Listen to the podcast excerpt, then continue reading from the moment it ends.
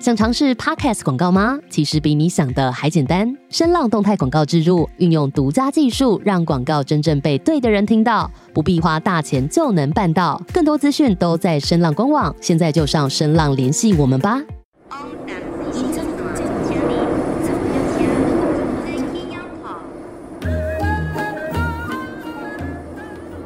이 번역은 문화 관직역 대한문화 관직역입니다.下一站 대한문화 관측장.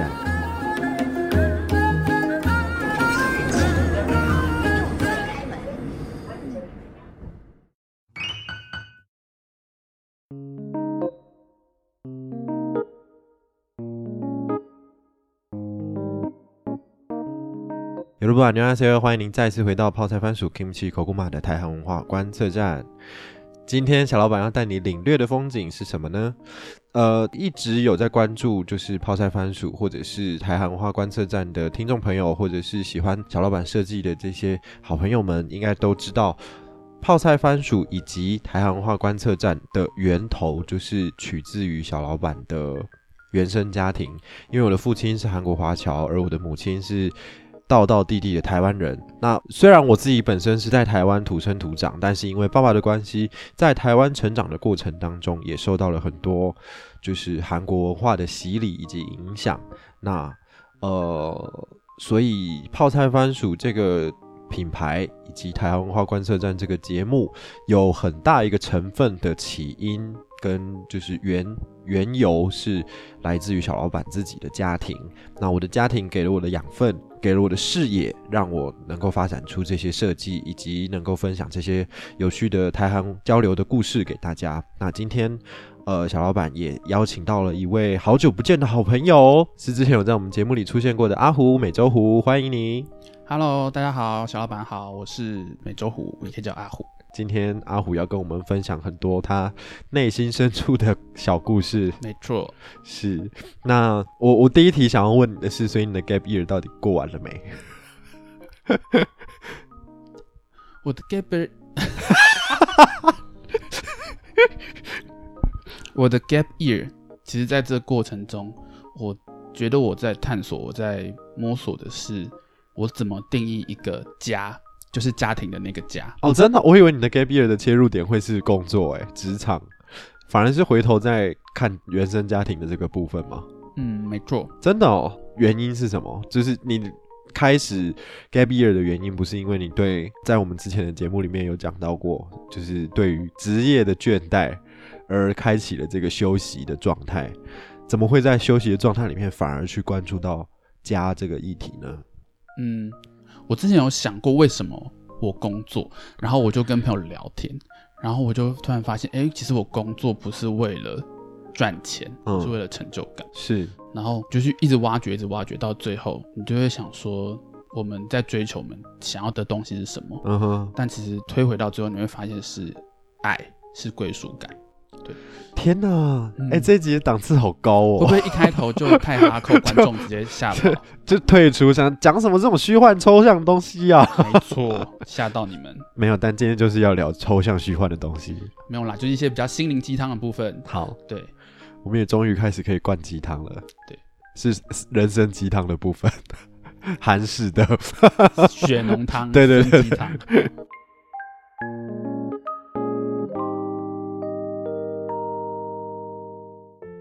你刚刚提到就是爱还有成就感，嗯，你在这个过程当中怎么样去挖掘到这些东西？就是你那个契机点是什么？在休息的路上，你是发现了什么吗？还是一直回头回溯自己？还是有什么转捩点让你引发了这个思考？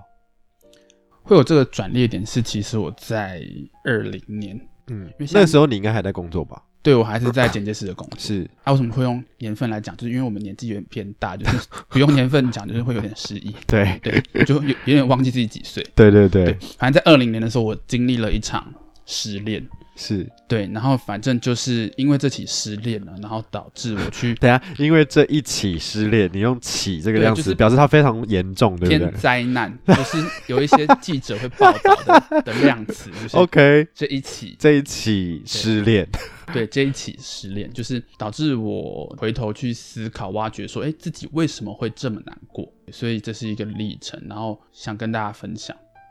如果好，比如比如说你的人生是一个神木好了，不管是大失恋还是小失恋，应该都会造成某一些擦伤或者是磕痕吧，在你的这个木材上面有吗？还如是果我是神木，那你是铜吗？ 我们是神木与铜，谢谢。 烂死了。对，我们有有应该就是有擦伤，所以才会有这么剧烈的一个反思吧。嗯，会去想说为什么自己会因为这些事情而感到难过，嗯，对，然后透过这个思考的过程去更认识自己，然后帮助自己走出来。我当初反正就是失恋很难过，每天以泪洗面，在公车上面都会哭，然后在办公室工作到一半就跑去厕所哭，哭完再继续工作。可是你会在这个过程中觉得自己很好像漂流到一个很荒芜的地方，呵然后呵，你会想要急着赶快抓一些救生圈、一些浮木。那是我第一次听 podcast，所嗯以我跟 podcast 的机缘就是在、二零年开始，对那时候我听了一个你听的那档节目是什么？要非常的大力推荐这位 podcaster，就是海苔熊心里话的海苔熊。 Oh my god！小老板知道吗？我知道他啊，对啊，我很喜欢他用故事带给人们温暖跟力量。对啦，反正就是我听海苔熊 Podcast，嗯的 podcast 度过我很难过的时间。然后因因为海苔熊他会从童话故事的角度加入他自己在心理学上面的见解跟分析，是有一些心理学的理论。那我就听着听着觉得，哎、原来爱情，原来人的感情是可以有科学依据当然嗯去分、析的。那我就感到很好奇啊，然后听着听着，感觉也是一点一滴被呃救赎起来温暖的声音慢慢拉起来，嗯慢慢重新振作自己的生活。嗯。嗯，然后我听到后面就知道一个词是叫做高敏感族群。你是吗？呃，听众朋友可能不知道高哦敏嗯，感是族群是什么意思，是，就是可能是我们会对于声音啊，或者是一些陌生的环境，或者嗯是一些人的情绪啊等等的一些体感、五官的感受，会有嗯是特别的敏锐的程度。高敏族群的人呢，他其实不是病。如果把人当做雷达来看的话，我今天把人当做神木，又当做雷达。如果把人当做雷达的话，我们这种高敏族群呢，我我自己有做过测验，我我也是属于高敏的类型。那你记得你几分吗？九十九十三，哎，我就是五哎。对啊，就是你比我再敏一点点啊。对啊，那如果把人比喻雷达的话，我们不是出状况的雷达，我们只是敏锐度比较高的雷达，就是可以感受到很多你并没有感受到的东西，或就者是我们呃的 sensor 是有很多种的，而对且我们能多工同步进行处理很多资讯，对所以会很容易导致我们超频、超负荷载。或者是心理宕机的这个状态没，错，很多高敏的人们呢，他其实在小的时候就会。展现出异于常人的现象，也许他会对于某个某一些人看似正常的环境，他会觉得这里怪怪的，这里有特别的味道，或者是这里的气氛不太对，或者是那个人的表情，他眉毛皱了一下，他是不开心吗？或者是爸爸突然转头不讲话了，一定是我刚才有什么事情得罪到他了。对于这种阅读空气的能力，或者是感受到别人的情况，不管是物理上的还是生理上的，其实高敏的族群其实都有异于常人的这个感受的能力。所以我们有这种特殊的能力，其实对我们来说，如果不知道这是一件事，然后也不知道怎么学会去跟他相处，其实对我们来说是一种困扰。真的，而且你前面还不知道这是一件事，对，然后到你知道这个名词、这件事有被大众拿出来讨论之后，你去做，你才认识自己，你才知道哦，原来我们是高敏感族群的人。也是这几年才被大家讨论起来，尤其是在隋唐，他说他的儿子也是高敏儿，然后常常在家族相处，就是家人相处之间，他会有很多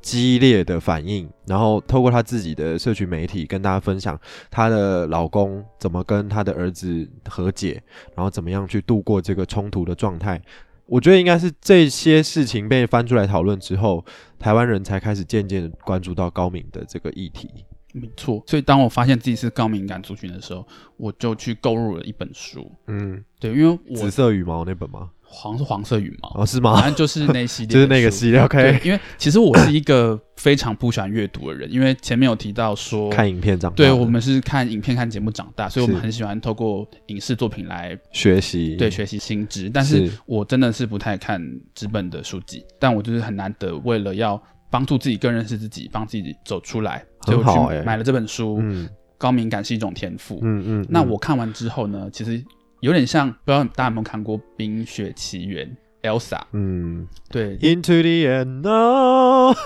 是泰妍的部分吗？对对对，对，就是看了这本书，然后发现自己好像像 Elsa 一样，学会了控制这个高敏感的。哦，你怎么跟技自己能的兵手相处？是不是？对，没嗯，错。 ，OK，就是不用再用手套把它封印起来，嗯就是你反而可以跟这个技能相处，你可以甚至把它当成你的就是融会贯通这对样你的嗯利器。嗯，对。其实我觉得，如果讲到高敏的话，我觉得我自己蛮幸运的，就是我知道我自己的感受特别敏感，我能够更敏锐、更直接的读取人家的心情跟想法。但是这件事情对于我在跟人相处，还有在访问、在做节目的过程当中，其实对我来说是一个注意，就是一个一个好处啦。对我来说是好处，就是不管是在公司跟同事相处，或者是在节目上面跟来宾访谈的时候，我觉得对我来说都很都是一个不小的帮助，尤其是在这种就是需要 访谈心灵的层面的时候，或者是我在私底下跟朋友聊天，我觉得嗯。都是能够更深入人心，然后人家会觉得，哎、跟小老板聊天很很开心、很愉悦、很舒服的一个很好的帮助。但是困扰我倒是反而没有，所以这部分可能就是还要再麻烦阿虎跟我们分享一下，到底是 多么的困扰。我那可能很幸运，一开始就能跟他相处的很好，这样对啊，看来我们小老板跟这个技能相处的不错。是 对我跟这个技能相处真的是偏痛苦，就是会觉得，就是我们一样嘛，都很会察言观色，很会嗯阅读空气，可是反而这会对我造成自己觉得不自信嗯的哼，一个原因，哦对这一个副作用吧。对，你你会觉得哦，别人在生气是在生我的气吗？或对者是你会觉得别人是在不满意你什么对之类的？隋唐也有讲过这件事情，就是他在他的分享里面也有提到说，他的儿子呃，他的老公会问他儿子功课，或者是在教他东西的时候，反问他儿子问题的时候，他儿子反而不敢回答，但其实他都知道，但是他怕他答错。所以他没有这个自信，他不敢回答。但是他这个不敢回答久了，他就是老公的耐性就没了，就常常会跟他发脾气。发了脾气之后，对于高敏的孩子又更是雪上加霜。一个恶性循环，一个恶性循环。但是他不是不知道，他只是怕答错。你应该给他更大的空间，给他更多的放心去做这个动作，回答这件事情，而他就可以做得更好。嗯，对，因为可能我们收到一个题目的时候，我们脑中可能会有同时有好几百种的想法同时运行，嗯而且加上我们都是太阳天蝎座，压水象星座，对，所以会想很多很多，然后你导致你自己不知道要做哪种判断，是对，所以就会就会卡住，就会宕机。对，然后就会一直恶性循环，觉得大家是不是都不给你机会，不喜欢你什么什么嗯之类的，那刚刚一开始节目呃在开场的时候，我有讲到关于家庭这个部分，就是你在原生家庭里面高敏的这个特色有带给你什么样的困扰，或者是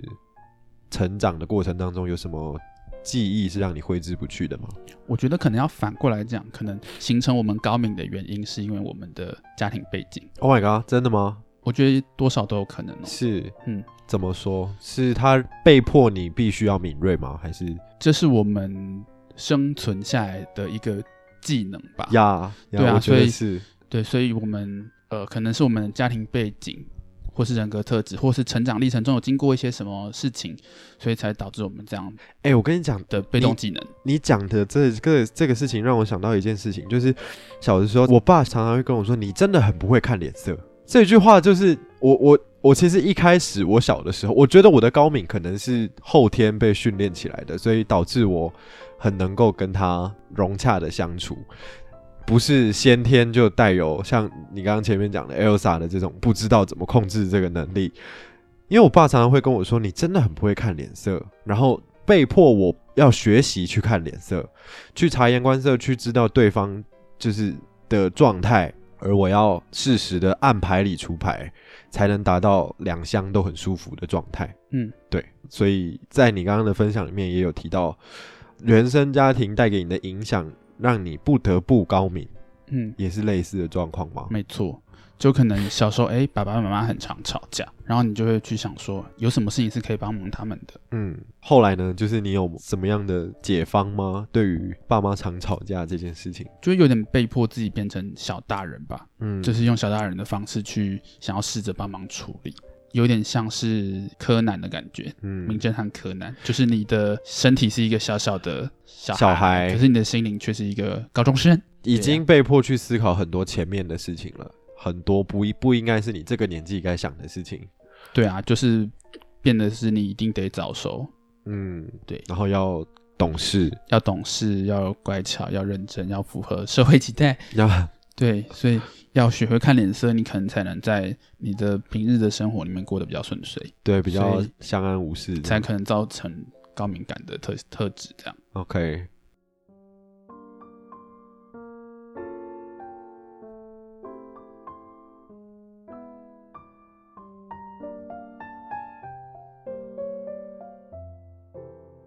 好，我们刚刚上一段就是除了高敏之外，呃，还有提到另外一个部分是关于你的失恋。嗯，没错。那对于这个追星的失恋过程，你在这当中你体会到了一些什么？嗯，我觉得会不会大家失恋都会很联想到说就是减肥， OK，但是想说，哎、今天要分享应该不会那么肤浅吧？哎、没错，就是那么肤浅。 这没有，是要分享减肥吗？我真的跑去减肥啊。真假的？但是我觉得大家可能都会有一个迷思的，就是嗯什么失恋一定要减肥，然后为了什么喜欢的人变好看、变帅、变然后去瘦。点痣，然后再复仇这样。对我觉得那日满那愁。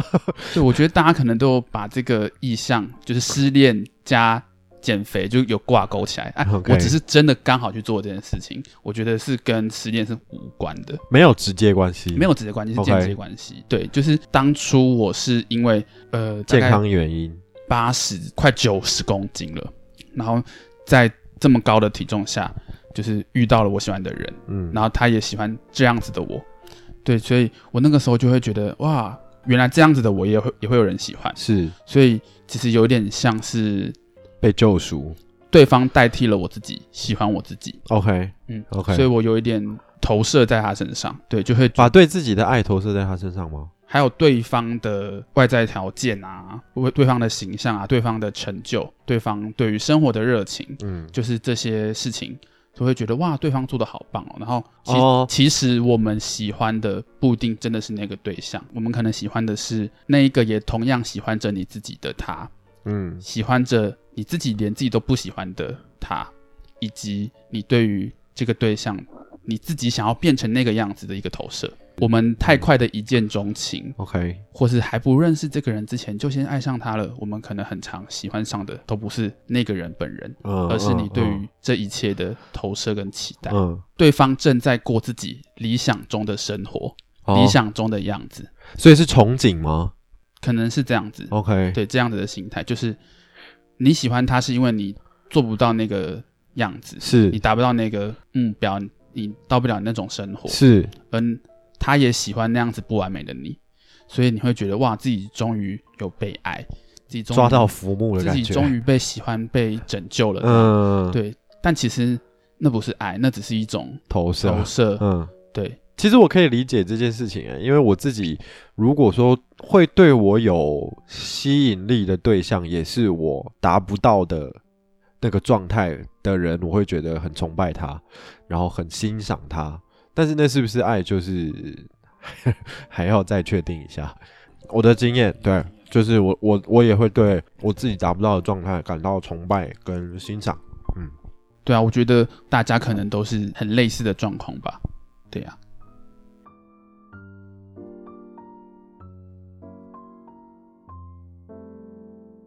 那谈到你在这段的失恋过程当中，你为自己减肥，大大概减了多少？可以透露一下吗？可是我真的很不喜欢这样讲，我很怕大家都会误会说哦，就是哦瘦才是漂亮，瘦才是好好看。嗯对，就是我们要去追求像 K-pop 那些样子明的星一样明星的不正常的身材，是对。但是我在追求的是一种对自己的自自我肯定。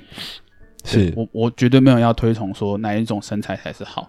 对，嗯，如果大家可以跟自己的身体 和平的相处，对，那都是最好的。只只要说像快乐宝拉一样，他很快乐呢，但是也 OK。对啊，他自己身体的健康，他喜欢自己，那他就 OK 啊。嗯，对啊，因为那毕竟是他要过的人生，他要过的是生活嘛。可是，嗯，我自己会选择去做这件事情，就是纯粹会觉得说，自我实现，而且我是在三个月减了八公斤，好赞哦。就是透过一些间歇性断食啊， OK，然后饮食控制是正常的间歇性断食吗？就是一六八的部啊一六分八，哦，然后再多摄取一些蛋白质啊，只有这样，然后不吃加工食品啊，然后不喝饮料，稍微的运动一下，比如说比如说一个礼拜去跑步个两次，就这样，然后去可能找健身教练一次两次这样，就是很极少的运动，然后搭配就是大部分的饮食控制，对， OK，然后就是瘦下了八公斤，但绝对不是要说就是多厉害或是怎么样，因为其实重要的是在那减重的过程，我对于自己其实一直以来都很没自信，但是那个没自信不是因为身材哦，是因为不相信自己可以因为自己的努力而达到一些目标。哦，所以透过定下了一些目标，然后生活我在持续的做一些努力，嗯，然后终于发现，哎哇，原来我自己也可以，就是、哇，我我也有一些成绩，是也可以完成自己想做的事情，对于自己想要的生活有办法自给自足，嗯有办法自己达到，所以那是一种对自己的价值的肯定。嗯，所以反而经经历了这一段伤痛之后，你更懂得如何跟自己相处，然后更懂得怎么样正面的看待自己。嗯，可以这样讲。嗯，然后我减重完之后，就是我的瘦健，身，嗯对我瘦身完之后，然后我的健身教练也是我的大学同学，嗯，OK，然后他有收你钱吗？有啊有啊，有友情价这样。哦，那他就跟我聊天，他就说前阵子就是他也失恋，这样就是我失恋前的一年，我这个健身教练这位朋友他也失恋过，然后他就跟我说，诶，他有去做过心理咨商。哦，酷，然后我自己其实也因为前面也有提到我去听海苔熊心里话的频道，对，然后我就想，诶，我怎么没有想到这个 idea，就是心理咨商这个点子？嗯然后我就去做了一些功课，然后找了咨商师这样。 ，OK。其实我觉得你应该在瘦身的这条路上，应该已经算是比以前的你还要更认识你自己了吧？嗯，对，因为我会去看智商，我前面其实也有做蛮多功课。你这是蛮完美主义耶！你去看心理智商，你需要你要你要做什么功课？你去看心理智商，不是就是把自己交给对方，让别人来疗愈你吗？我觉得没有让别人来疗愈你这种说法，因为只有解铃，哎，解铃还须系铃人，谢解铃， 烂死了没有，啦，对，就是反正就是解铃还是去铃人嘛，就是你没有办法把任自何己的决课定题。对丢给别人做，你自己的功课要自己写啊， OK，对啊，没有人可以帮你吃饭，没有人可以帮你洗澡，很棒哎。对啊，嗯所以你要自己去做功课，然后自己去了解自己嘛。那我当初就是选了一本书名会让自己讲了会嘴软的书，是什么？书名叫做蔡康永的说话之道《没有 啦》，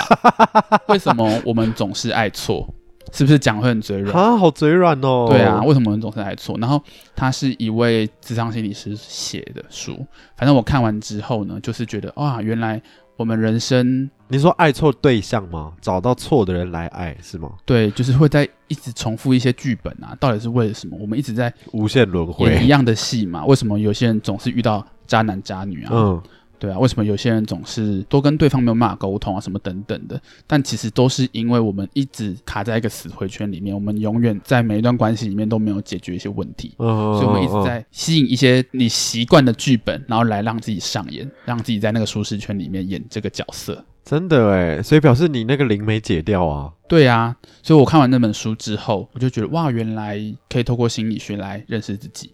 然后就去找了智商师去了解自己到底为什么会这么伤痛，有点像去上课，嗯嗯嗯，就是把自己当成是一个实验的对象。回溯自己的一堂对课，然后有一种自己智商自己，自己把自己当个案，然后去请教智商师，一然后嗯请他、用他的专业陪我们一起认识自己。对，然后让自己过得更爱自己。那你智商过后，再重新往回挖到原生家庭，你觉得你有发现什么让你印象深刻的事情吗？我觉得我对于离开这个议题还蛮难过的。你说离开人生吗？还是离开空间？对，因为我是单亲家庭长大的 OK 小朋友所以我会对于亲人的离开，就是不是过世的那哦种离开，是哦，就是离异这种状态感到疑惑，就会觉得哇，是小朋友我们的错吗？是我们造成的吗？嗯，然后你就会对自己自我怀疑，或这者也是不自信的一个表现，对很没有嗯自信，然后会一直对于离开这件事情很不充解满疑惑。所以你把离开这个单字，把时间轴拉回到失恋的那个时候，是不是也是你喜欢他的对离象开，对，离开了？所以，嗯，这两个事情其实是一样的。嗯对，你会想知道为什么你喜欢的人最后总是会离开你。这个问题很常被问到、欸，嗯，就是在偶像剧里面，为什么我爱的人都不在我身边？为什么他们都选择离开我？嗯到底怎么了？所以到底怎么了？嗯， 所以到底怎么了？但其实我们真的喜欢的是对方吗？就是我们喜欢的是不是那个樱花无树，条件喜欢我们自己的那一个是人。对，所以就是因为我们永远都要依赖着别人来喜欢我们自己，从别人身上得到成就感、肯定感、自信，自信。嗯，我们的东西都是别人给我们就的，是建立在别人身上，对我们的所有掌握权都是在别人手上的，是我们都把选择权交到别人手上，是，所以别人的离开，别人的选择，都影响着你。对，但是这样是健康的吗？这样是好的吗？为什么自己那么容易会被受影响呢？就从书中、从 p a c k a g e 中去慢慢认识自梳己。梳理出梳一理自些己结论，嗯，没错。嗯那你开始思考了这些，然后到你认识自己的这个过程当中，我觉得你应该有更多的镜头是开始慢慢的，比如说你的视视野，你的镜头可能以前是对着别人拍，都是关注别人的动作跟想法，那。你自己在把镜头一个一个转回来，面向自己，关注更多自己，关心更多自己的时候，你有什么启发或者是心情上的一个，就是哇，figure out 一些什么东西。我觉得小老板讲的很好、欸，就是小老板有抓到我们这种个性的人的那个角度。对、嗯我们的确所有事情的出发点都是以别人为着想为出发点的，我们嗯把自己排列顺序放到很后面，是甚至有时候忘了自己的存在。真的，我有的时候也会这样，我会觉得只要你开心就好，我可以牺牲我自己，嗯或者是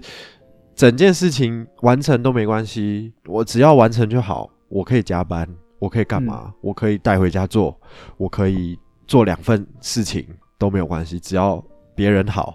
别人完成了，或者是整件事情。有一个好的结果，我觉得牺牲我，反而我会把我自己放在最后。对，但是对这样子的个性到通常最后都会上演一样的剧嘛， 就会觉得哇，为什么永远最累的都是我嗯，啊啊，我就最累，我就最可怜，我就最倒霉，都是我。对，对，但其实是我就嗯衰，我们自己主动要揽起这些事情来做的，没有人逼我们，对，是因为我对们自己这样做，我们比较习惯，对对，或者是有一个内在的声音，就是一直告诉我们我们得这样做，我们哎才你会得人疼，我们才会被人家喜你欢。会是一个自干的人吗？呃，你知道自干是什么意思吗？就是独行侠，对对对，就就是是事情都自己做，你知道打篮球的时候，常常会有那种，哎、干，你不要自干呐、就是所有的球都是自己打，然后得分都是自己得，然后也不传球，也不跟队友一起相。我觉得那个的前提是为了团队耶，对我会为了团队，然后去担起一些很沉重的任务或很困难的任务。嗯，哦，所以你是牺牲小我，然后完成大我，对就是我我愿意当那个最辛苦的人，只要大家事情做好。但我们真的愿意吗？我们愿意了那么久，我们是不是其实心里也会有负担，也会很累？对啊你得到了什么？没有， 最后看对啊是因一场空。因为我们把成就感、归属感或是别人的称赞都给了对方的选择权嘛，所以就不在我们自己身上嘛。所以其实这些东西回过头来还是一样建立在别人身上，嗯，摒除过去的这一些旧有的思想，你重新认识自己之后，开阔了你的视野跟想法之后，对于现在现阶段的你自己，你有感觉到什么样的心情吗？嗯，我觉得大家可能很常在社群媒体上啊，或节目啊、YouTube 上听到一个单词叫做“爱自己”。 OK，到底什么是爱自己？是买一些爱马仕啊、迪奥啊一些精品名牌包 呀吗呀呀还是去整形医美变漂亮？ OK，其实这都不是重点。我用一种过来人的方式，可能大家比较好理解到底什么是爱自己。我用一种方式来讲，你把你自己本人当成你最喜欢的那个人，照顾他、关怀他，你就有办法做到爱自己这件事情。其实爱自己就这么简单，哇哦，你只要把你自己抽身出来，然后哎用一样的爱、一样的关怀、一样的贴心去照顾自己的感受，照顾自己的需求，那我觉得这才是真的爱自己。所以其实爱自己是跟自恋只有一线之隔，哎，我觉得跟自恋无关呢、哦，它我是我照懂顾了自己的感受。爱自己是照顾自己的感受，但是自恋是以自我为中心，对我们不是以这为中心，我们也是会体贴别人、贴心别人，但是也要嗯我们会在乎自己，在自己可以承受、自己可以接受的范围内做出这些行动。真的欸。但我们以前可能都忽略了，不懂得爱自己，都会觉得对方好就好，对，你好就好。就像刚刚小老板前面讲的，嗯，对，为了大局局面牺牲自己，把自己垫在最下面，对，但那样子的行为真的好吗？你就是把自己的选择权交到别人手上啊。如果嗯对方没有讲说、哦，你辛苦了，谢谢你，真的你是不是就觉得你的人生无有趣了？对，就觉得对啊，臣妾终究是错付了，但如果你能在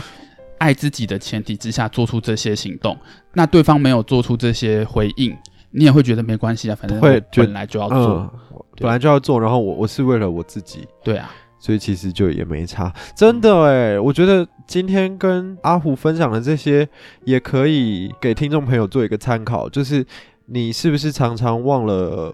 把镜头转过来对向自己？你有多久没有跟自己的内心就是好好的相处？你有多久没有真正关注到？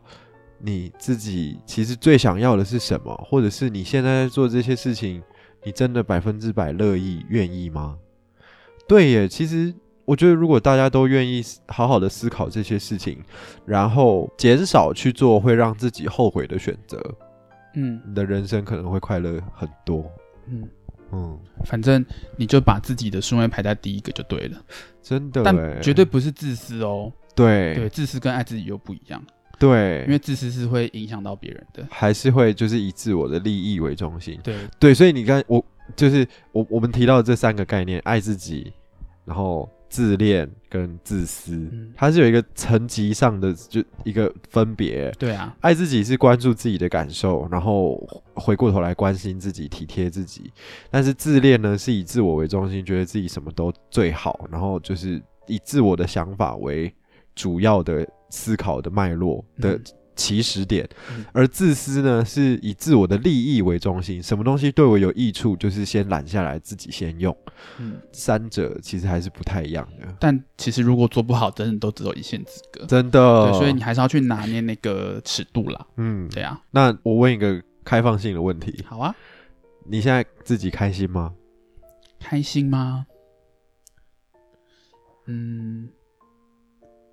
有一个很深奥的讲法，就是你去想这个问题的时候，你就不开心了，因为其实开心是在哦、你的生活中、你的平常中，当你发现自己好开心的时候，其实你已经没那么开心了。对啊，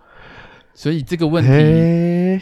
开心是一种状 态，而不是一个，你看我发出日日本综艺节目的，嗯它是一个过程的状态。你在开心的当下是其实不会发现自己很开心，而你是在你不开心的时候，你才会发现自己曾经很开心。那个时候很开心，对，所以你要说开心嘛，嗯，可以说不难过那我换一个问法，你嗯现在自在吗？哦，很自在，很能跟自己相处。那自在之后，你会用这样子的跟自己相处的模式跟节奏，去面对新的人生、甚至新的人吗？新的对象吗？嗯，我觉得问的很好，因为我有看一个那个影集吗？动画，就是《灵魂急转弯》。然嗯然后看完之后，我就去海边坐着思考一下人生。对，然后我就得出一段话，是就是无论有没有人会跟我在一起，但至少有我会爱着我自己。我要把自己照顾好，为自己负责，把自己活成最美好的样子。那个人有没有出现其实不重要，因为你自己已经出现了，你会很幸福的哦，因为我会一直陪着你。啊，我要哭了。对，所以我就是对自己说了这段话，就是自己成为自己的最喜欢的人，然后最能信任的人，然后自己陪伴着自己长大。所以，呃，遇到什么难题、什么问题，都可以自很己会勇敢陪着地自己。去面对它，就是把所有权、把注意力都放到自己身上。嗯，对。我其实后来在开始接触运动之后，嗯，我就觉得，因为在之前我也是有因为一些健康的因素而去找了就健身是教练健身教练，然后我才发现我以往的生活跟姿势的一些状态，还有比如说骨头啊这种身体的诶，排排列的状态都是很不正确的。你们知道个性跟心理状态其实也会影响到生理的姿势吗？真的吗？对啊，因为我以前有一直有驼背的问题，是，对，但是为什么我会驼背，就是因为对自己没没自信然后就窝起来，不敢抬头挺胸，然后就有驼背的问题。然后圆肩，然后就越来越丢，这样对啊，对啊，所以其实这些都是有一些循环的，身心灵都是一个一个 circle，呃一真的哎、对啊都有相关欸呢、对，互相影响。然后我我因为健康的因素而接触到了运动之后，我就觉得。呃我虽然不是说为了自，你看我现在这样，我也没有变多瘦，但是就是为了健康，然后可能只认识自己的身体之后，我我发现一件事情是，我有动我就会变好，然后我有跑我就会变瘦，就是嗯这是一定的，它不是像投资一样，你丢进去了可能不一定会赚钱。嗯我得出一个结论，就是只有自己不会背叛自己、欸，对啊，只有肌肉不会背叛自己。真的哎，就是这是这个东西是你一定看得到成效的，嗯就是你对自己好，你开始关注自己的状态，真的会反馈给自己一些不太一样的东西。而且即使没有成效，那又如何？嗯因为我们运动或我们瘦身，不是为了要符合大众的审美观，不是为了别人，不是为了别人。如果我们都是为了自己好，那你做什么样的选择？美也是好，健康也是好。嗯，而且美你也可以自己定义啊。对啊，就是也不一定是大大众或者是社群媒体上面天天在 PO 的那些。只要你自己喜欢你自己，那就是最好的你。真的，真的谢谢你帮我今天做了一个这么好的 ending，谢谢小老板，谢谢，我们再次感谢阿虎跟我们的分享。我觉得今天这一集非常的鸡汤，是人生鸡汤。真的， 对，好，节目进行到这边，希望你喜欢这一站的分享。